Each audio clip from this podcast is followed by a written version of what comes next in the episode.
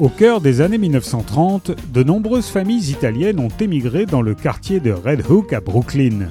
C'est là que vivent les petites Sofia et Antonia, adorables voisines et amies absolues. Et si elles sont aussi proches, c'est qu'elles ont un point commun singulier, leurs pères font partie de la mafia. Or, en regardant chaque jour leur mère subir une vie faite d'inquiétude, les fillettes se jurent de ne jamais épouser d'homme œuvrant pour la famille.